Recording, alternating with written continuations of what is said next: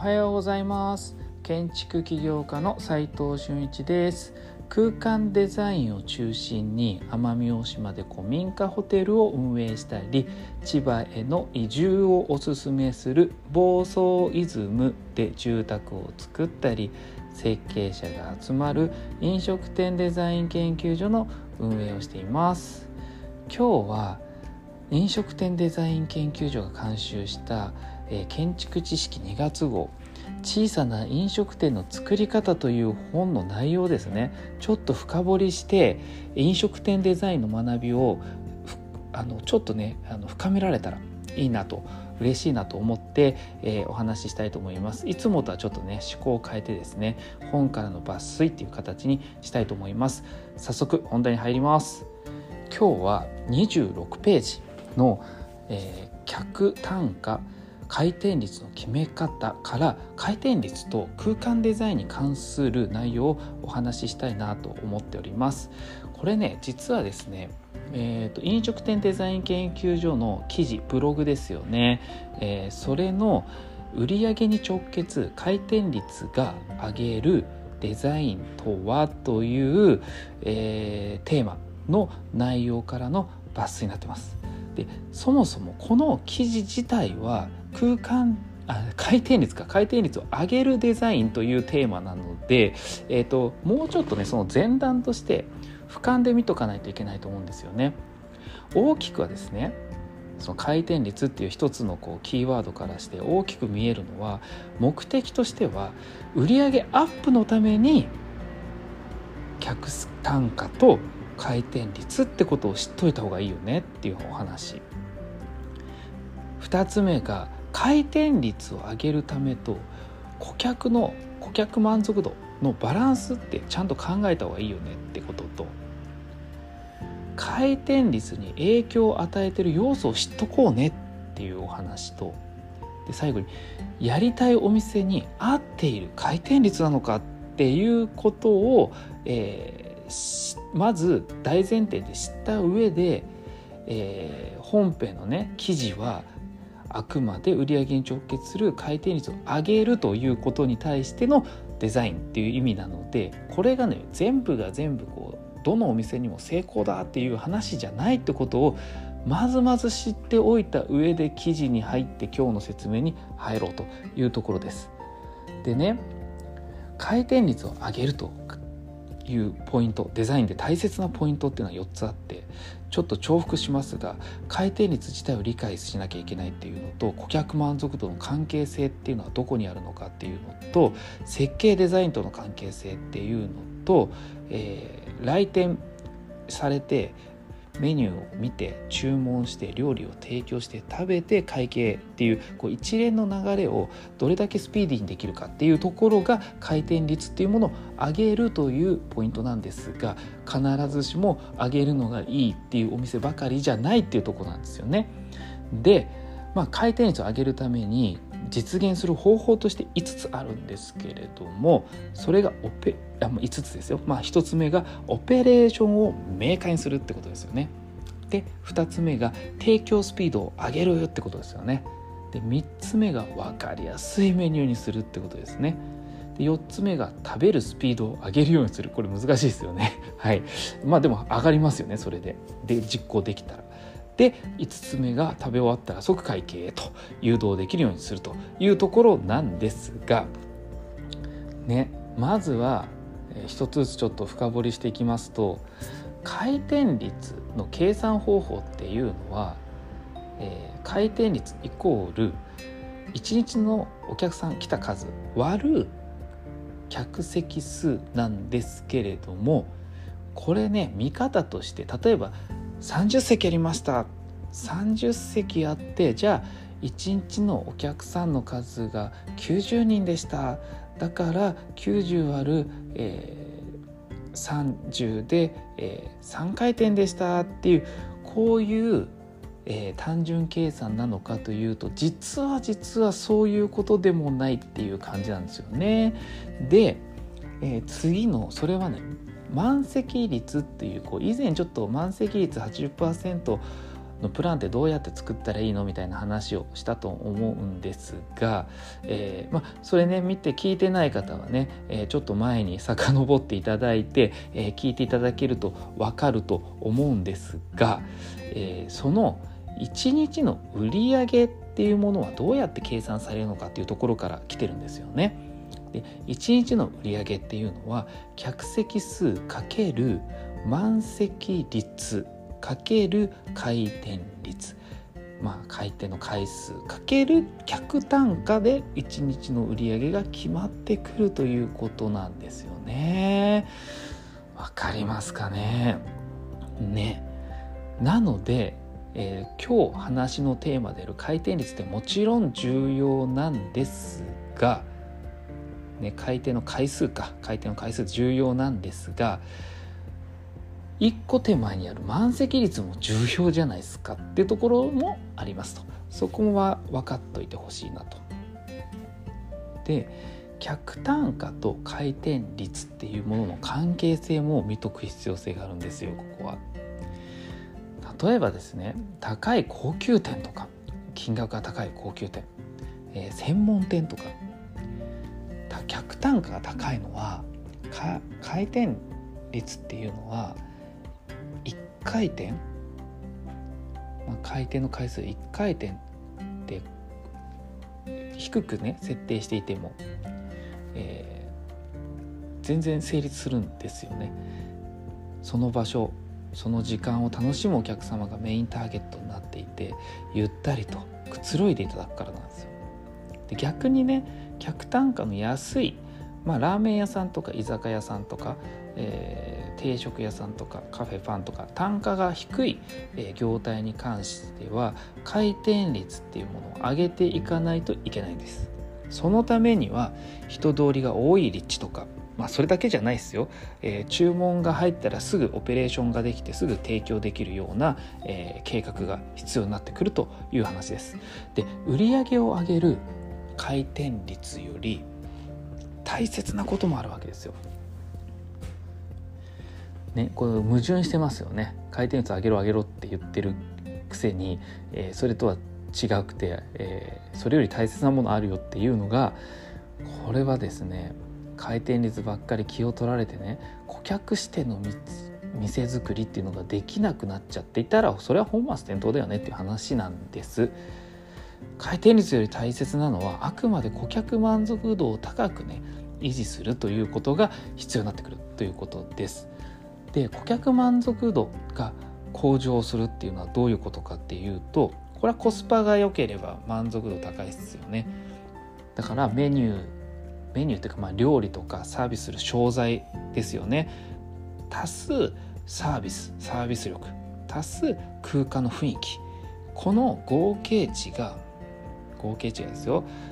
コストに見合ってるか見合ってないかによって客顧客満足度っていうのが変わってくるっていうことです。でね回転率がこう回転率上げていくとよくね顧客満足度下がるんじゃないのっていうことを言われることはあるんですが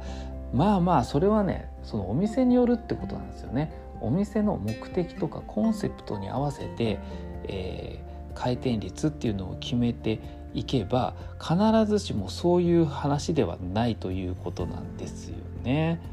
うん、だからコンセプトって結構重要だよねっていう話です。こう例えばですね、えー、ワイガヤ系の居酒屋っていうのは狭い空間にぎゅうぎゅうに人を詰め込んでるまあ、そういった居酒屋ですよね。まあ、コロナでねこれはダメだよって大打撃を与えましたが屋台とかさ赤ちょうちんとかみんなでさこう集まってこう人と人の距離感が小さくなってねお話ししやすくなるじゃないですか。だからそういうのがこう好き。あのにぎわい好き。アットホーム感大好き。新しく友達できたとかプラス要因になるからこそここは外せないんですよ。だから人口密度高くても顧客満足度が上がる場合があるってことですねだから業態によって考え方も異なるので今ね設計されてる方であれば、えー、どういう目的でそのお店が、えー、出来上がって作ろうとしているのかどういう目的で作ろうとしているのかっていうのを把握した上で回転率っていうものをちゃんと設定した方がいいということです。でね回転率と、まあ、設計とかデザインの空間に関して、密接に関係があるものってどういうものなのかっていうのを、各項目別に、まあ、本でも紹介してるんですけど、えお話しするとまずプランプランとの関係ですね。外部との接続面積、まあ、要はガラス張りかガラス張りじゃないかみたいな 話ですかね外部環境って結構あって人がねこにぎわいがあること、まあ、並んでたりすることが、えー、広告効果になるってことはよもちろんあるんですがたくさん並んでるから早もういいかなと思って早く帰っちゃう人もいるじゃないですか。だから必ずしもいい悪いはあるにせよ、えー、そこは回転率を上げることによってねバーってこう人を入れれるんでどっちがいいかの判断をした方がいいだからこれはプランは結構重要だよね待合室を作ってそこを見せたりするのも重要だったり並ばせることも重要だったりするけどそれがお店に合ってるかどうかっていう話をしなきゃいけないと。まあ、あとはね厨房プランがもちろんむちゃくちゃオペレーションが良ければそれは回転率が上がってきますよね。うん、これがね提供時間との関係性っていうところにも、えー、入ってくるんですがそうやっぱね提供時間が早いと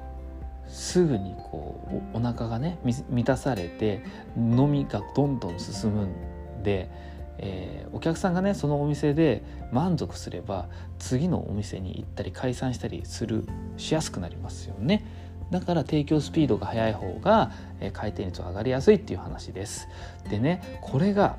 メニュー数とも関係してるんですよ回転率って。メニュー数多いと飽きることないじゃないですか。あ次これ頼もうとかあこれもあるんだってなるんですけど注文するものがなくなると次の店に行こうかなってなりますよね。まあ、ラーメンしかありませんって言ったらまあ早いですよね。ラーメンしかないわけですし。あとお腹が満たされますしね。すぐ。だからこれはメニュー数が多いと回転率が下がってメニュー数が少ないと回転率が上がりやすいっていうことを言ってます。でまああとは居心地っすね。ここまあ本業っちゃ本業なんですけど居心地の中で椅子のね高さと硬さ高さと硬さです座面の硬さこれね回転率影響しますやっぱり高ければ高いほど立ち状態に近づくためにこうフットワークがいいんでこう回転率がこう上がる傾向があるんですよ。逆に低くてソファーとかね落ち着いて食事をする場所もしくはラウンジとかねそういった場所っていうのはやっぱ回転率が下がる傾向があります。あと座面の硬さですね。柔らかいとくつろいでしまうから、えー、滞在時間もちろん長くなる。結果として回転率が下がることになりますよね。で硬ければお尻痛いじゃないですか。だから早く次の店に行きたくなりますよね。ただねこれね柔らかすぎてもういけないよなっていう柔らかすぎると食事がしづらいんですよ。だから適度な硬さは必要だってところもあります。これもねよく言われるとこですよね。次がね明るさと回転率の話なんですけど明るければやっぱり回転率が上がるんですよ。で暗ければ下がりやすいっていうの暗暗いければねこれがまあ大体一般論。一般論ですねあくまで一般論なんですけれども光は難しい。ね、これねまたこう別のまあ機会があったらその次の機会にねこう、えー、照明の照明計画の話と集客光と集客の関係性っていうの話もあるのでそれはまた別の機会に話させていただきます。えー、あと次はね立地立地ですね立地は、えーやっぱり駅前とか人通りが多いところではひたすら回転率を上げた方がいいかなと思います。まあそれはね家賃の話とかいろんな付属要素がありますがね固定費が高ければそれだけ売上的にも上げていかなきゃいけないんで回転率を上げようみたいな話になっちゃいますよねどうしても。そうさせないようにするから立地選びっていう話もしてるので立地選びの話もしてあるのでそれもちょっとね、えー、前の放送とか聞いていただければわかるかと思います。えー次、えー、っとですね、回転率を上げる方法として、えー、最初に話した来店メニュー、まあ、メニュー見て、えー、注文して、えー、料理提供されて食べる会計みたいなこう流れをこう明らかに早くするというのはやっぱりねオペレーションを明快にしといた方がいいですよね。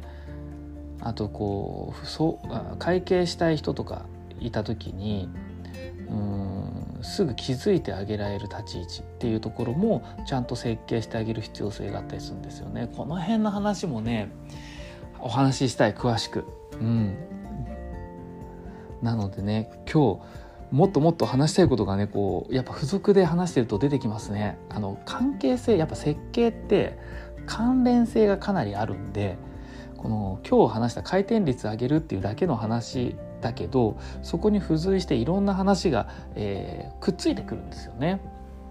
なので、えー、と今後もねこういった感じで、えー、次のその記事とかブログとか書かれてるネタとかあるのでそこも紹介しながら、え本も紹介しながらこれね一緒にやっていくとすごい理解が深まるんでいいんじゃないかなと思って今日話してみましたがいかがでしたかね？これ良かったのか悪かったのかちょっと僕は分かんないですけど、え、ちょっとね何回か続けてみようかなって思います。それでちょっと皆さんの意見もね、えー、聞きながら、えー、あんまりこう役に立たないようであればもうすぐやめちゃいたいですし あの役に立ちそうであれば引き続き解説をしていきたいなと思っておりますのでぜひぜひ、えー、聞いてみてください、えー、実務で学べるインテリアデザインの学校隠れ家では、えー、このようなねこうもっともっとこう実務的なものですよね。僕が普段から実務でやっているものを非公開のね LINE グループいやプロジェクト LINE ですよ。まさにリアルな。そこに入ってもらってまあ、設計者と施工者のやり取りを見てね仕事につなげちゃおうって感じでやっていこうと本当思ってます、えー、設計者として自ら仕事を取っていきたい方は挑戦する価値ありなのでまずまずはね LINE のオープンチャットかえー、公式 LINE 飲食店デザイン研究所の公式 LINE 作ってみたんで是非登録してこうそれだとねこう1対1でお話できるんでみんなのオープンチャットはみんなとのコミュニケーションなんで自分の個人的な相談をね、えー、バンってしづらい方もいっぱいいると思うのでそういう方は公式の LINE の方がいいと思います。公式 LINE に入っていただいければ、えーと、こちらの本部側と、え1対1でこうお話できますのでぜひぜひ公式 LINE の方も友達登録してみてください。それでは今日しかない大切な時間を全力で楽しみましょう。建築起業家の斉藤俊一でした。ではまた。